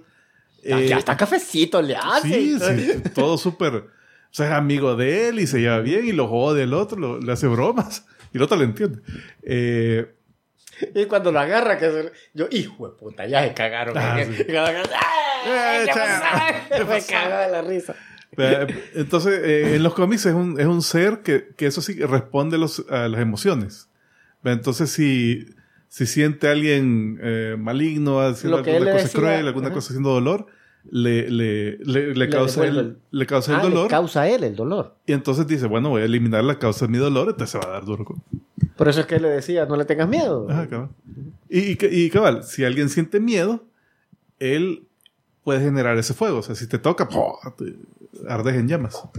Pero vaya, aparte de eso, el, el, el hombre lobo también se movía bien, chido. Ah, sí, sí. Creo que le ayudó el hecho que era blanco y negro, que el, Es posible. el sí. make-up, el traje no era tan Sí, vergón. no, Ah, no no, era- no no era me nada- sorprendió. Ajá. He visto mucho mejor. No, y no, no tanto el traje, sino que ponerle eso de El- que el- la primera vez cuando no, ves no que... el traje, sino que la, la- el Ah, maquillaje. pues sí. No, pero cuando ves que, que se ha abierto la jaula, Mm. que hijo Ah, de puta, ahí salió, ve. buena secuencia. Y así, sí, sí. Y de repente lo ves que por allá, ¡ay, hijo de puta, ahí está arriba! Esa secuencia fue muy buena. Buena. Porque está todo, ah, en gran cosa, y de repente, ¡puta! ¡Salió! ¡Oh, no! Pero lo que, lo que sí, en una de esas que se están peleando con uno, y chivo y todo, y ves una puerta que se va cerrando. ah, buena escena. Y yo, pues ya se va a tirar por abajo la puerta. Ya va a tirar por abajo de la puerta. No, no se Eh, no. Y ya, ya cuando se cierra, empieza a caer la abrir. Y ah, puta, bueno, quiere abrir. Y hoy, ¿cómo va a salir? Y había otra puerta del otro lado. Es por donde entró el, el Manting, ¿verdad? Sí. No, el No, el man entró se- por el techo. Ah, el techo. Rompió el techo. Pero bien chivo cuando agarra el otro en la cabeza y ¡buah! ¡ay, lo calcina! Bueno, escena. No, está bien chiva. O sea, completamente inesperada. Ahora, No es tanto de terror, porque ahí No, le- leí, no, leí yo- varios comentarios de que "Ah, esto es el terror. es que así Marvel". te lo la- la- el, No, el trailer así te lo pintaba. Ah, o sea, Incluso yo después a, a algunos amigos se los recomendé diciendo, hey, miren, véanla, aunque así como a mí no me gustan las de miedo, y aún así véanla, o sea, porque el trailer te pintaba algo completamente diferente. Ahora, ¿qué entienden ustedes por especial? O sea, ¿será como una peliculita más corta? ¿sí? Eh, Un one-off, me suena a mí. ¿verdad? es lo que sucede. Acordate, estamos en octubre, Halloween. Quisieron sacar algo de miedo. Entonces, dijeron, esta es buena fecha para sacar esta Y historia. un episodio. Un solo episodio. Y es más, he leído, hay una noticia de que parece que Marvel está pensando hacer más de eso. O sea, Sí. no hacer series, sino que más. Incluso hay algunos que ya dijo que antes los habían puesto, creo que como, no sé si películas o series, Ujú. Que hoy ya te aparecen special. O sea, quizás lo van a cortar igual que el otro que va a ser Entonces- película en vez de serie. No sé si vieron que este tuvo éxito y dijeron, eh, no sale ya bien, porque ya habían anunciado, rentable. desde un principio habían anunciado el como especial el de Guardianes de la Bueno, Galaxia. ese sí, desde el inicio. Ese sí al principio era especial, o sea, ya tenía quizás ese concepto. Cabal. Pero se ve que están haciendo cambios porque así como la película del, del Capitán América que ahora es No, la, la de. eh, de Armor Wars, Armor perdón, Wars. Armor Wars. Pero el concepto me encantó. Ves personajes que no llenan suficiente para hacer una película o una serie de televisión, pero los quieres ver en live action. Pero yo sí esperaría que esos personajes No, ya todos se murieron. Bueno, no, Eh, no, bueno, por lo va, menos- tipo la Elsa, la Elsa. La podrían utilizar. Ajá, para mí Pues ya está dentro del canon. o sea, Supuestamente Blade iba a salir en esta. Pero no sé qué, qué el debut iba a ser en esta, pero no sé Ah. Es qué cierto. problema hubo que ya no, ya no salió. Lo cortaron. Y como pequeño trivia, ¿sabes que el director, Michael Giacchino. Giacchino, él es compositor de Sí, música me- para películas. A y mí ese- me extrañó ver que él fuera. y- no y sé si ha dirigido otras dieron- cosas. No, es primera vez que dirige algo y, le dieron el chance y lo hizo bien. Súper bien. Él, él Porque él- yo lo- Doctor Strange, por ejemplo, la música de... Sí, yo, yo él lo, lo conocía por la música. Aunque la música me pareció conocida, fíjate. O sea, yo cuando oí la música, yo esa música la he oído en algún lado. Eh, lo que pasa, sonaba no sé bien si es, una- genérica. es posible. es Películas posible. miedos de los 40, 50. Bueno, pasemos al cómic leído esta semana. Ya. Y hoy con esto, ya esta mención en el programa, ya podemos poner spoilers en el chat. Ya se puede hablar. Spoilers. Eh, fíjate que encontré esta pequeña, bueno, yo digo joya porque me encantó. Y voy a dar super spoilers aquí de este nuevo cómic eh, publicado por Image. Se llama Vanish, como desvanecerse. Escrito por Donny Cates, que es uno de los nuevos escritores muy exitosos en Marvel.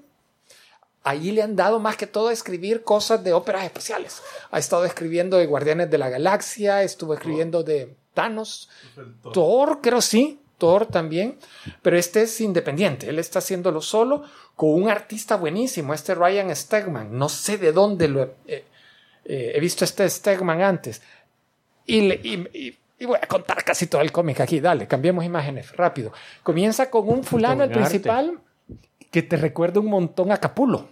Si te das cuenta, cuando dibujaba Spawn, Pero más limpio. más limpio. Eh, te cuentan este fulano que, que dice que tiene un problema alcohólico grave, pasa tomado todo el tiempo, por eso no lleva buena relación con su esposa, su matrimonio se está deshaciendo, está pasando por un eh, a un callejón en una ciudad y lo asaltan.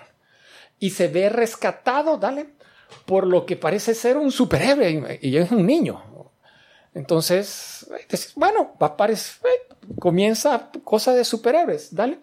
Después de eso, inmediatamente comienza un flashback. Cuando, cuando lo rescatan, él comienza a recordar y comienza a narrar cuando él vivía en esta, este mundo de mágica, de magia, que se llamaba las tierras eh, de Mistlands, de, llenas de neblina, de Everkeep. De Everkeep. Everkeep. Y, te- y el problema es que había un malo, dale, un mago malo con sus compinches que quieren tomar el poder. Ese es Illidan, ese es de, ese es de Warcraft, para igualito a Illidan.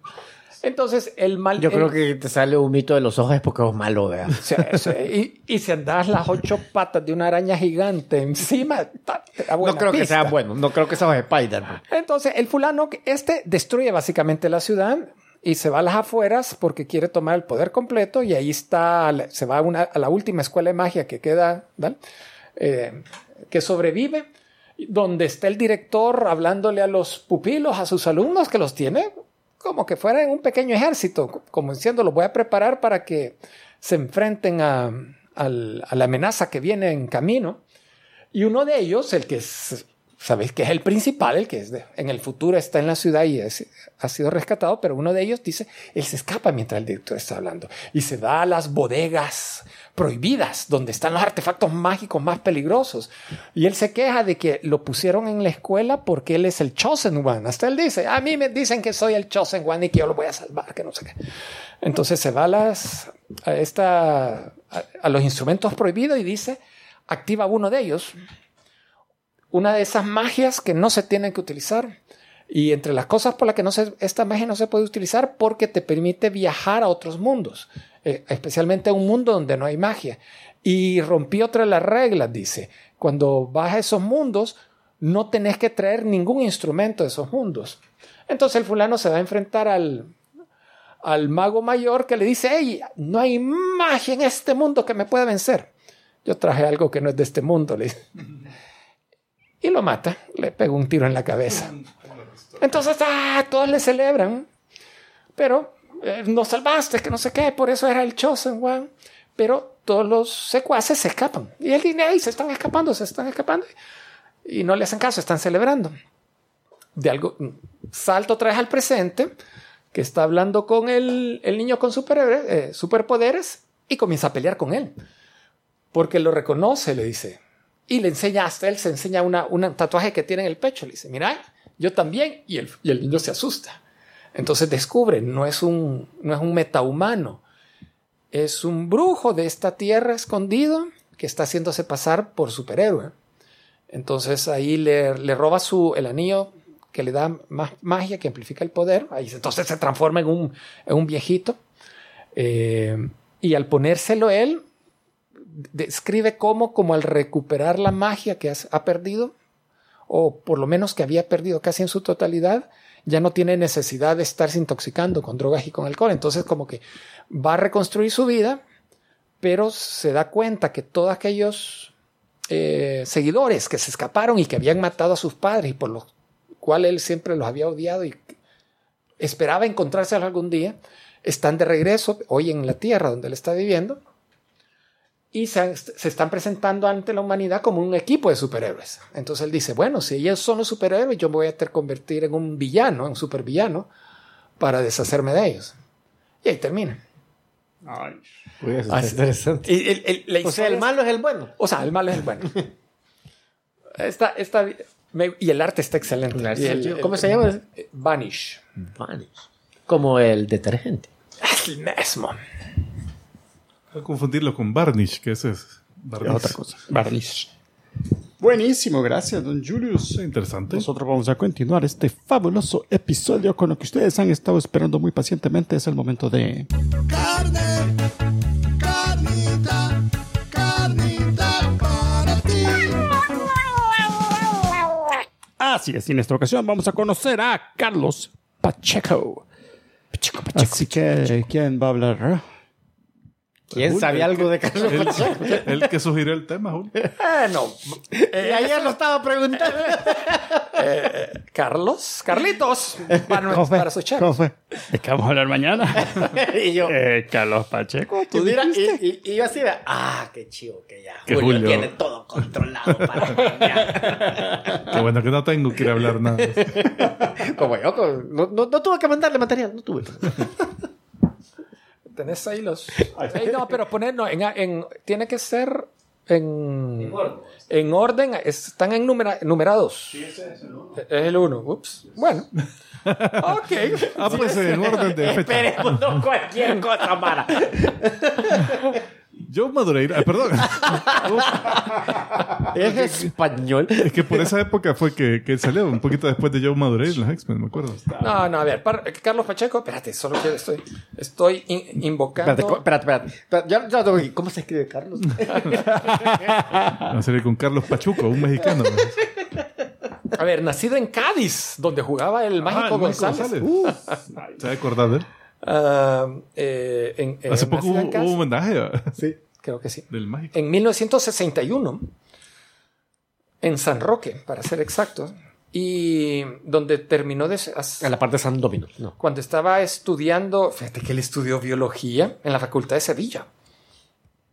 Ajá, Y, porque rimaba. Y había ganado pequeños... Y Sevilla. comenzó a dibujar desde bien joven porque eh, ganó varios eh, concursos y premios así sencillitos eh, para aficionados, como el Comics International de la editorial Totain. Totain. Y colaboraba con revistas también como Turbo Skate, La Línea Cádiz y Cabalet. Clalet. Eso suena, Cabalet. suena como a, como a raclette, Sí, sí, eso es donde No, a se la me suena comida. cabaret. donde hacen eh, quesito así de No, yo prefiero el cabaret. Hay un raclette en el cabaret. No, ahí sí, ahí sí, hablamos, ahí hablamos. Pero su primer trabajo fue como escritor, fíjate, de, eh, en España. Trabajó junto a otro escri- escritor, Rafael Marín. Importante mencionar este Rafael Marín porque años después, cuando ya se vino a trabajar a Estados Unidos, vino, ah, se fue a trabajar a Estados Unidos. Aquí a Estados Con- Unidos. Aquí, hasta aquí Estados Unidos. Sí, Ya no. me van a echar porque no tengo visa para estar aquí. Ah, pero tenés la green card. No, pues sí, no vamos a dar la dirección de Omar. Tenemos que decir que estamos a otro lado. sí, sí, sí. Kumak Glamour.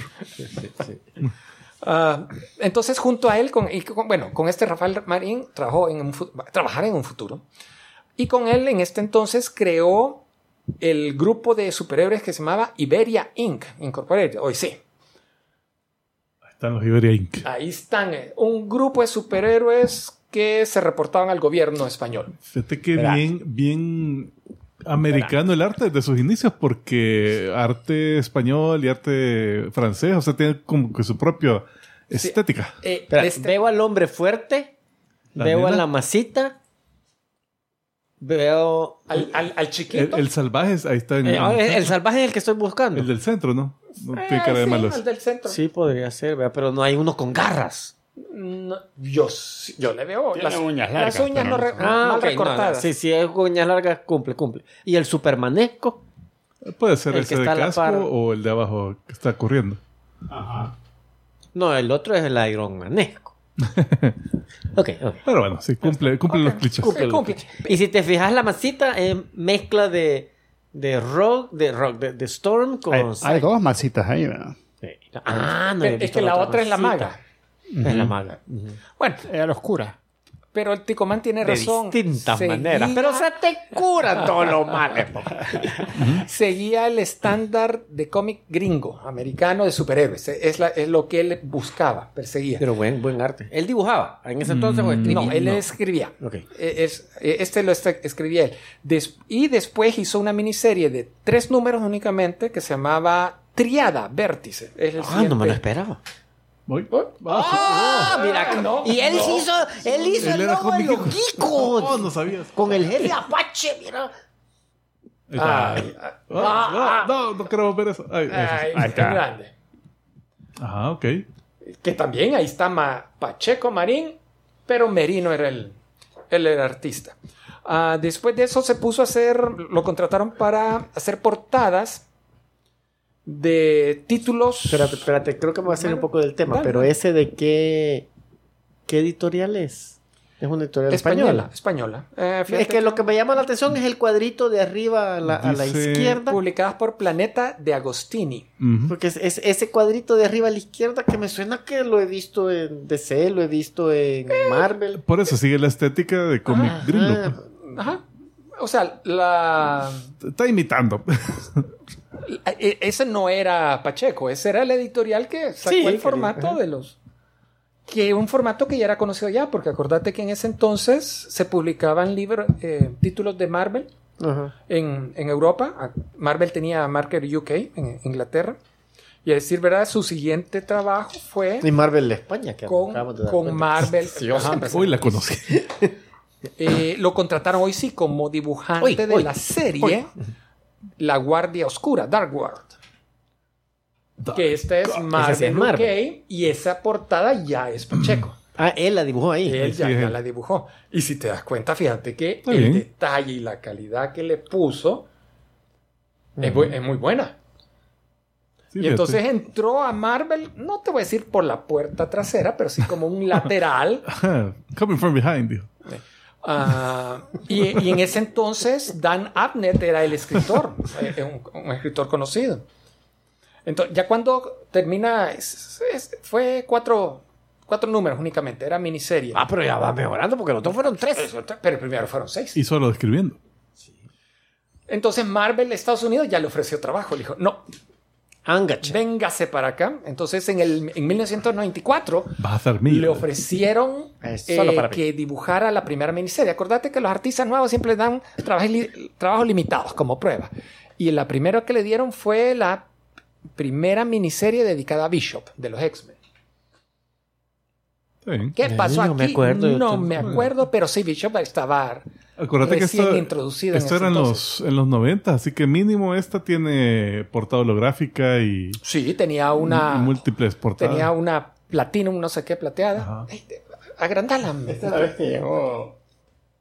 No nos queremos Que llegó. Bishop al- a- a- a- No, no, no. del pasado, ¿no? No, no. Ya había, re- ya había, ya está, ya ya tenía había- rato de estar en los X-Men, pero esta es primera miniserie de él. Ah, ya. Por eso dice ahí, primer issue, collector's item, compre cinco ediciones y Este lo escribió John Ostrander. va a valer millones. Y, el Y por ink- cierto, ya valdrá millones, ya revisaron, ¿no? no, No, no he visto. Pero no vale mío. Lo, lo puedes comprar cada- con, con una fracción de Bitcoin ahora. Puedes comprarlo con tazos de alfa. Eh, en ese entonces no e- su trabajo no era exclusivo con Marvel, a pesar que Marvel fue la que dijo venite, pero la DC le dijo, hey, dibujanos un par de Ya que de aquí, Flash, ya que estás aquí. promiscuo este. Entonces, dale. Y logró eh, dibujar. Ah, ¿ese era Bishop? Ah, espérate, es eh, arte interno de Bishop sin colorear. Mira bueno. qué buenos. Eh, está mucho intentado. detalle, mucho detalle. La cantidad de detalle es buenísima. La hermana Shard se ve bastante bien. ¿Quién es el otro? sabe? Tengo que desenfocar la vista para más o menos. Como ver. Como que. Sí, no, claro, sí. Va, ahí está Flash. ese es el de Flash. Este Flies.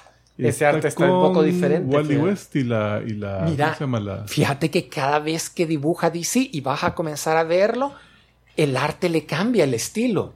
Los Los como hace- más redonditos. Ajá, no sé. más redonditas las figuras, como que se tratara de adaptar al estilo DC, que sea, por muchos años se le asoció algo bien particular.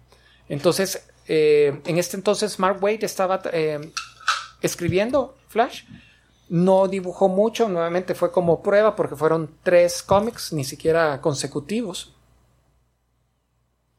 Dale un par más, creo que hay otro Flash. No, después pasó a, en el 95, al siguiente año, una miniserie de solo dos partes. Es en la época de la era de Apocalipsis, por cierto, que se llamaba Universo X, X Universe. Y ese Entonces, es Hulk. e- esa es una de las Sí, portadas. es los otros héroes que estaban haciendo durante la era de Apocalipsis. ¿Y quién es el del frente? Creo que es Reed Richards. creo. Así O. Nick Fury. Ah, No. Fíjate que no. Nick Fury con ojo. Quizás Richard, porque no necesariamente en todas tiene que estarse estirando. ¿va? Sí, sí, Pero correcto. el del fondo sí es Apocalipsis, ¿verdad? Sí, sí. No hay, no hay donde, no hay duda. Vale, después se escribió con eh, el escritor Terry Cavanaugh. Ah, no, perdón, perdón. En esa fue Terry Cavanaugh el escritor. Y al final del, del 95 de ese año, trabajó con el escritor Warren Ellis en Starjammers, una serie limitada. Espándalo. Ese también, esa portada. La, es- la portada que nosotros no- estamos, para no, no vernos leyendo Wikipedia Ajá, sí, mientras sí. hablamos. Este, y entonces, Ahí ves el, el papá de los eh, del- de, de los Cyclops, Summers, ajá, de los Summers, está ahí atrás. Y él tuvo poder. no. Pero está en el espacio así Ay, Es con, cierto, pirata con pistolas y, y espadas espaciales.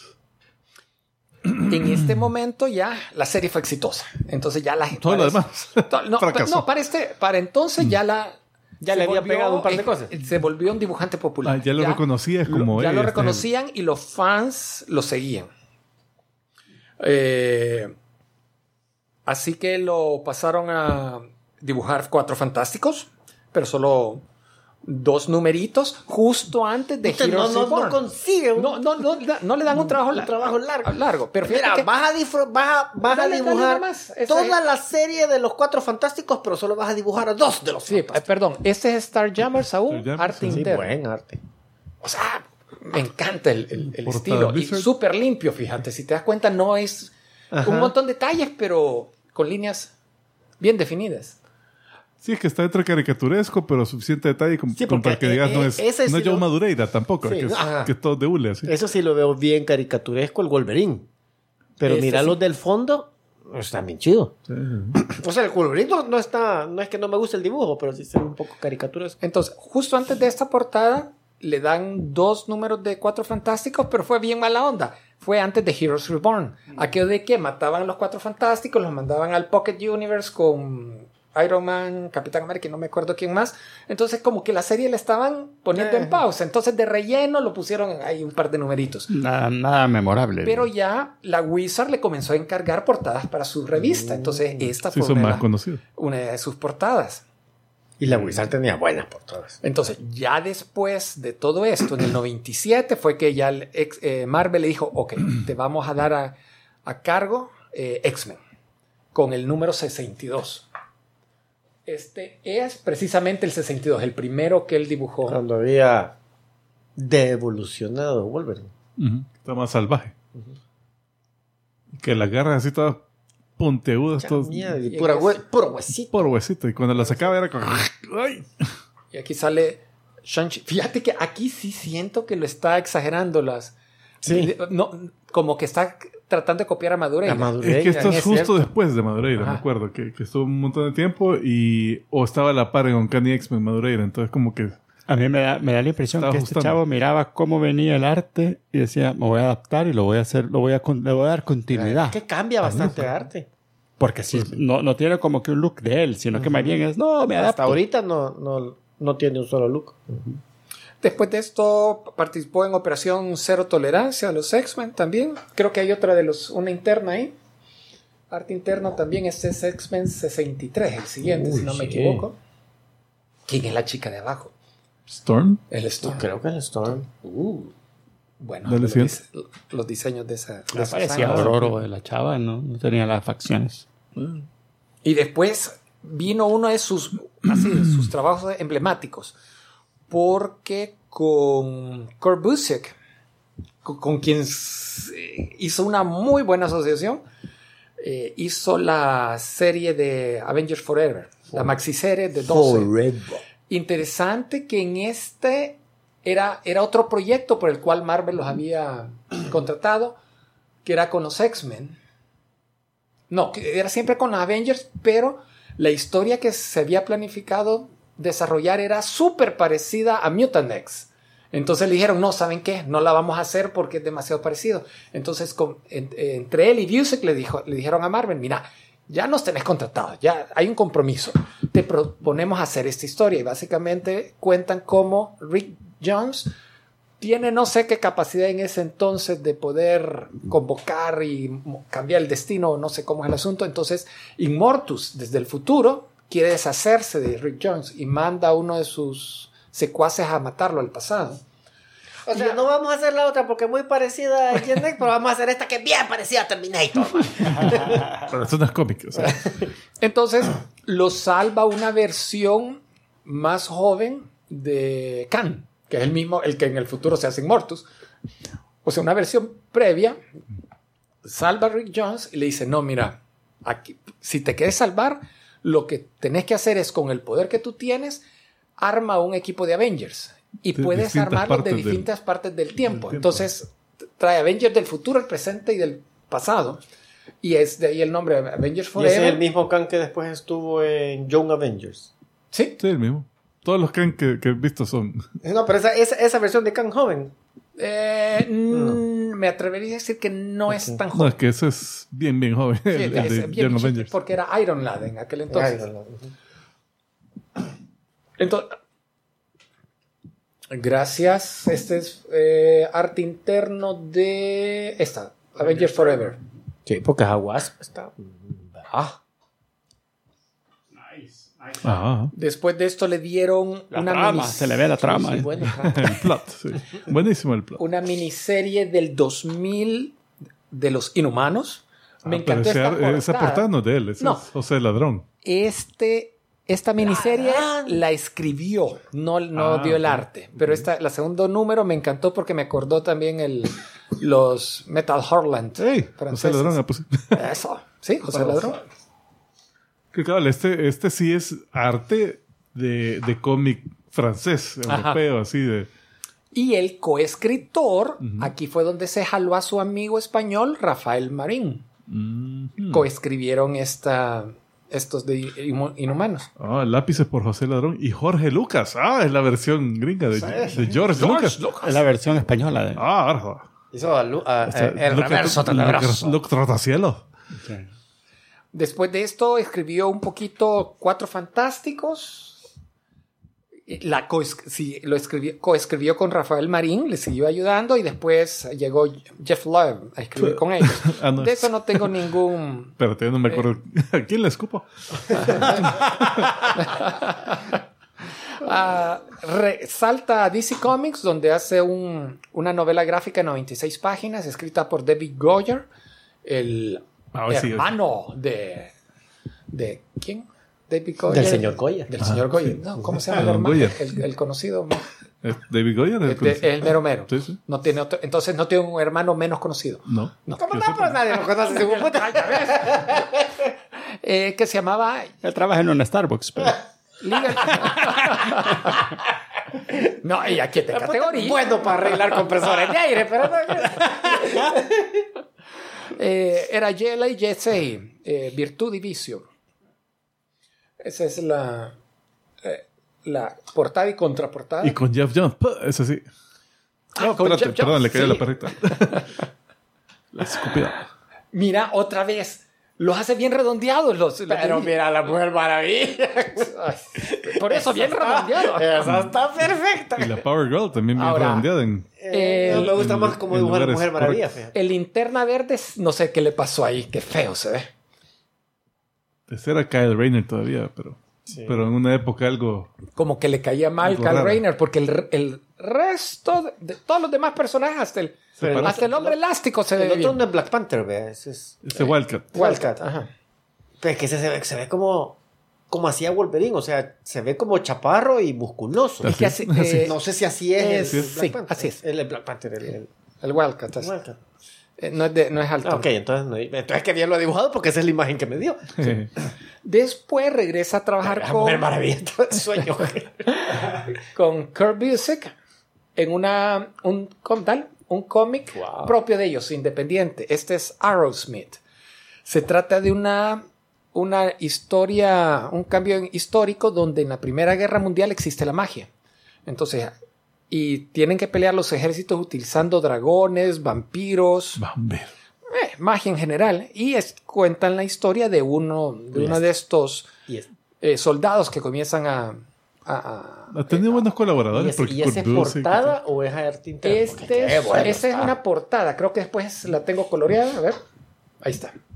Se veía mejor blanco y negro. Ah, por eso la incluí. Ah. El- el- el- el- solo el- ¿Y cómo será el arte de adentro? ¿Será? es, es- es sumamente parecido porque él, Ah, él también lo dibujó todo el cómic. Esta fue muy fue exitosa.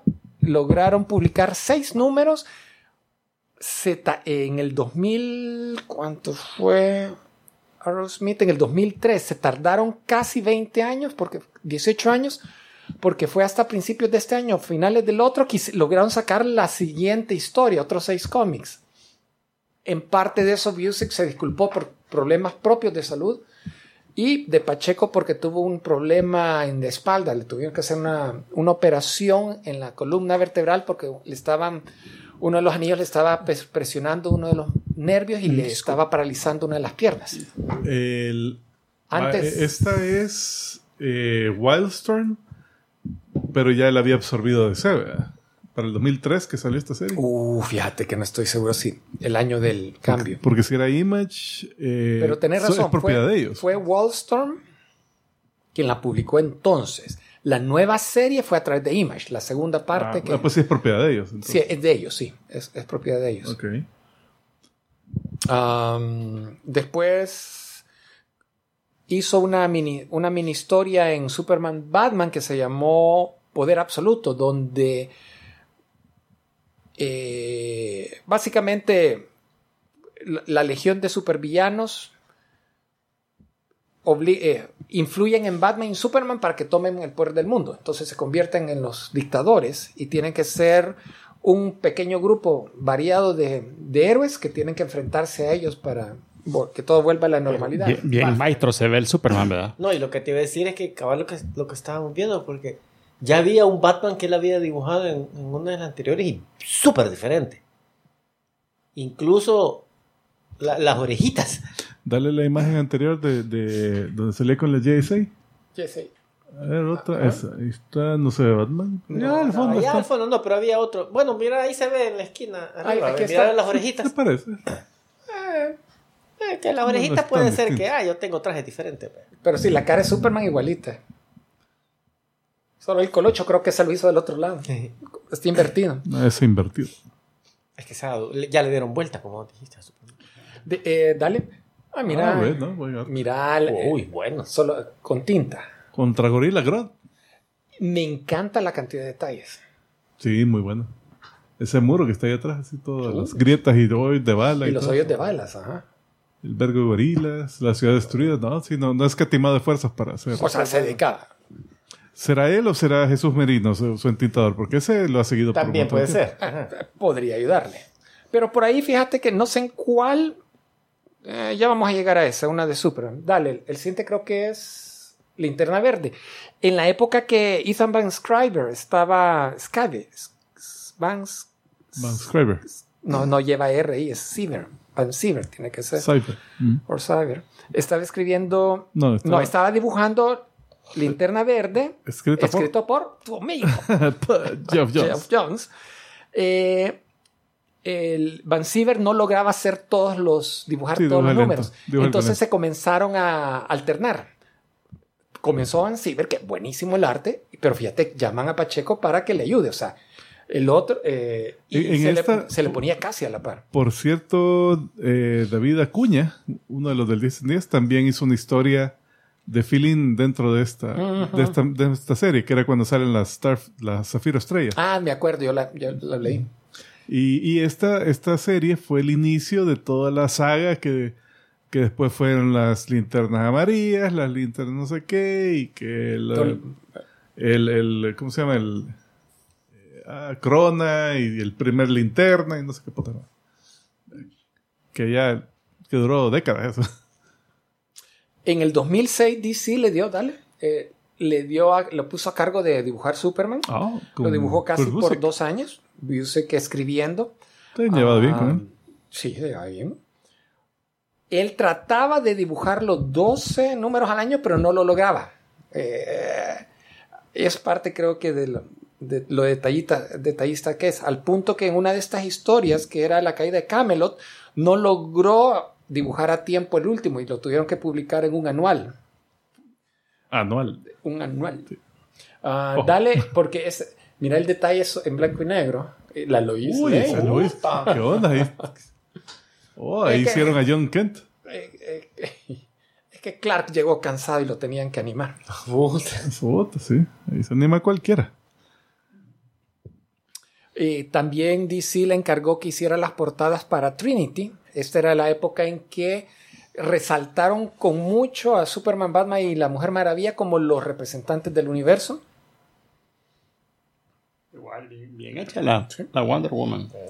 Después, en el evento que siguió, en el 2008-2009, que era Final Crisis, estaba J.G. Jones a cargo del arte, pero llamaron a Pacheco para, y no solo a él, también, para ser sinceros para- y justos, también a otros artistas para que le coloraba- colaboraran en el arte, porque Jones no lograba terminar a tiempo la, la- el evento. Este fue uno de los eventos que se le retrasó por eso. Él participó en el Por del la- 4 al 6, pero no sí, mira, fue... hicieron trampa y solo dibujaron ese pedacito en medio de la portada. para Sí, que no sea y tan- no, y mira ahí, dice Grant Morrison, Jones, Pa- Marco Rudy. Marco Rudy, Pacheco y Jesús Merino. Jesús Merino es el, el entintor de, de los tres. Después Marvel estaba en la época que estaban con O sea el que- universo Ultimate. pero, el intentador de los tres, o sea que la vara.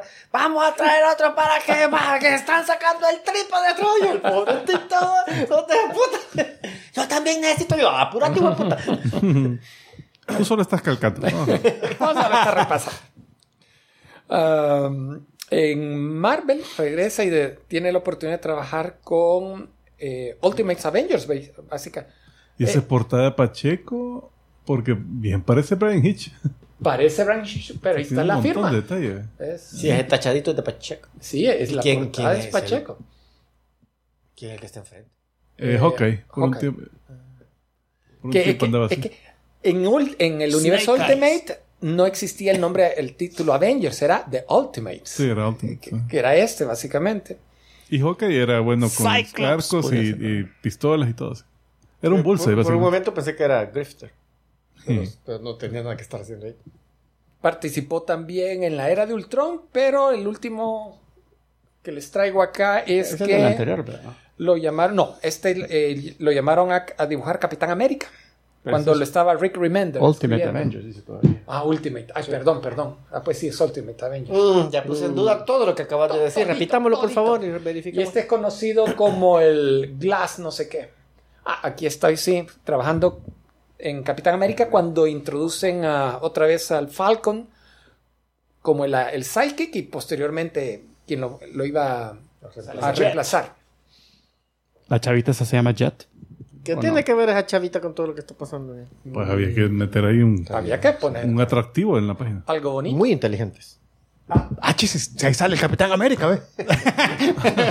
Oh, Y muy buena trama. y ya, vean.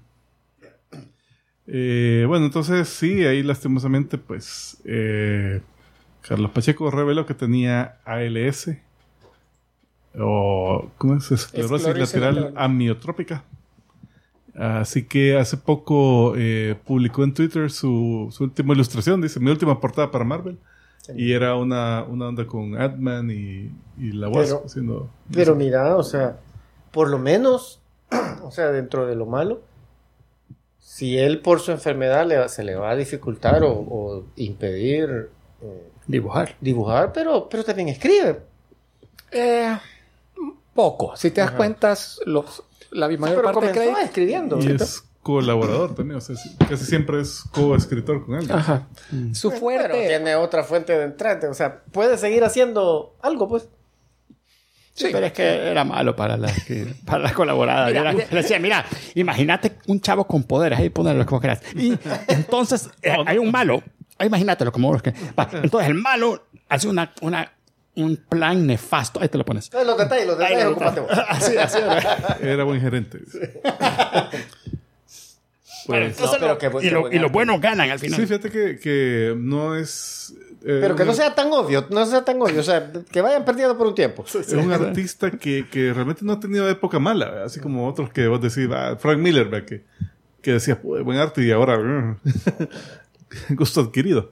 Eh, pero este sí, como que ha mantenido su arte. Bien y- consistente. ajá, bien consistentemente bueno. Y cons- consistente y Ah, bueno. Consistente en la calidad. Ajá. Porque no es consistente en el hecho, de- el punto de vista de que cambia, Eh, cambia el estilo, pero siempre bueno. Sí, sí. Bien particular eso, es cierto. Cambia el estilo. Yo, eso me gustó a mí. Yo siento más bien eso que como que se adapta a lo... A lo bueno, aquí le gustan esos líneas de los 90, Aquí noventero... más caricaturesco, aquí más realista. noventero de, de, de Marvel que tenía... Marvel tenía un look así como que esa- esos eran los noventas. Las Sí, caras... querían imitar a, a Jim Lee. Ajá, nada, nada definido de las caras, sino que medio como algunos tracitos así y el hash, bastante No, hashing. Pero qué vale, eso que no va a dibujar eh, Wolverine igual que a Superman. eh, entonces Tenía que adaptarse. Y cabal, si va la DC y todo, aquí, mira, aquí es más redondeado y más deli- es más Pero, tío, chido. lástima que. Yes. Bueno, Mara, Ya hay Luca. Con eso llegamos al final de este episodio. Queremos agradecer de manera muy especial a los productores ejecutivos de este episodio. Ellos son Rubs 30, Monfa, Iván de Dios Pérez, el compadre Guico, Bernardo Ramírez Lujano, Necron, Simón Rodríguez Pérez, Giselle Silva, John Tucker, Andrés Rosales Mendoza, Benigno Mandujano, Jair Calder y Fernando Bilbao. Y queremos recordarle que usted también puede ser productor ejecutivo, así que vaya a comicicos.com y dale clic a cualquiera de los dos enlaces que hay ahí para ser productor ejecutivo. Cualquiera de esos nos sirven. También si nos ven en YouTube, también ahí nos pueden dejar eh, tips con, el, con los superchats. Esos también nos, nos ayudan. Y Pueden eh, dejar tips como acérquense más al. al micrófono. sí. No hablen todos al mismo tiempo. Sí. También eh, denle like y subscribe, eso nos ayuda un montonazo. Y también quiero ver Eh, ahí están preguntando que si hemos oído de un cómic llamado ISOM. I-S-O-M. Ah, no. No, yo tampoco, sorry. tampoco. He escuchado buenos comentarios, no lo he encontrado. Hey, saludos a Tavor, a David Austria, a Diego Sonam eh, y a Oscar Mejía. Así que muchísimas gracias a todos los que están ahí chateando. Jair. A Ahí Jair. está Jair, man. Ahí está Jair, madre. Y, y gracias Jair por ser de los primeros que nos mandó clips para fin de año. Y le recordamos también, mándenos los clips para fin de año a comicicos.gmail.com. Ahora, pásenlo bonito. Eh, y Julio tiene para nosotros un trivia, así que embadurna nuestra cabeza con basura. Los fans de Top Gun Maverick, que por cierto ya la vi, yo ya puedo decir el trivia, están enojados con Neil deGrasse Tyson Ah, sí, he visto los tweets. porque él tuiteó que dice Maverick salta del avión que va a Mach 10.5, que equivale a 7000 millas por hora, dándole una energía de 400 millones de joules de energía cinética, que equivale al poder explosivo de 100 kilogramos de TNT, una situación que un- la fisiología humana no está diseñada a sobrevivir. Así que no, señores, no sale caminana de esta. Él estará muerto, bien muerto. Mira, yo ahora que he estado con la cosa esta de la aviación, he visto unos, unos videos en YouTube porque todos los días alguien se muere en aviación general en los Estados Unidos. Es, es lamentable y pasa bastante. Pero vos ves... a- Se mueren jugando Flight Simulator. no, no, no, boludo. de verdad. Que ya, realista, ya voy a comenzar a jugarlo, veo que es emocionante. Hay, emo- hay emoción. Pero no que es la, estadísticamente la forma más segura de viajar. Eh, lo que pasa es que hay un no montón de gente viajando. Bueno, pero eh, no, pero en aviación gen- en aviación general no, porque en aviación general que es que es no son los airliners ni nada de eso, sino que es Mara que tiene su, su avión, su un doctor que, que compra su avión para ir a, a pasear y toda la Solo onda. Entonces, eh, y esa normalmente es Mara que no está en el entrenamiento de que tienen los pilotos de las aerolíneas que te, que te meten en el simulador cholo para y te ponen Solo agarran el timón y... eh, estos son maras que cabal tienen su avión y dicen, ah, y capaz a veces hasta tomados o lo que sea, ah, voy a darme una, vuelta en avión y bla, bla. La cosa es que eh, hay, hay un canal donde, donde empiezan a analizar por qué chocó y, y cómo pudo haber eh, hecho para, para sobrevivir y toda la cosa. Para sobrevivir no tenía que pegarle al suelo. Sí. Es que lo que decía el Ese- chavo, es lo miren, que lo mata. que, que, que te falle el motor, que te falle no sé qué, que, que, el, que el avión caiga, eso no es lo que te mata, lo que te mata es el sudden stop at the end. Pero la cosa Te voy a escupir, Julio, pero... Que. Vale, dale, ya. La ya. cosa es que, eh, no, men, cuando vos ves a- algunos accidentes, hay, hay unos que hasta lo filman, porque hay Mara en el, en el aeropuerto que ve el avión y vos ves que pierde, pierde el lift porque el problema del motor o lo que sea, pierde el lift y vos solo ves que le hace así, pa, Bien tranquilo. tranquilo. O sea, se ve tranquilo. Pero te das cuenta, no estaba ni tan alto ni nada, pero es que en realidad el, el, el cuerpo humano es extremadamente frágil. O sea, entonces un choquecito así adentro del avión vos y ¡bla! casi que salís por, por, por la ventana, ¿verdad? Todo hecho, ¿Y, hecho y- y- y puré. la bolsa de aire qué pasó? Yo creo que quizás eso falta hacer algún... Los frenos de aire fallaron. fal- fallaron. Por eso es que, caballo, de repente ves cualquiera de estas películas de las que nosotros vemos de, de, de Die Hard y todo eso. sí, no, esa Mara es indestructible. Imposible. Imposible. Bueno, Mara, pasen bonito. Nos vemos la próxima semana y nos despedimos como siempre diciendo. ¡Salud!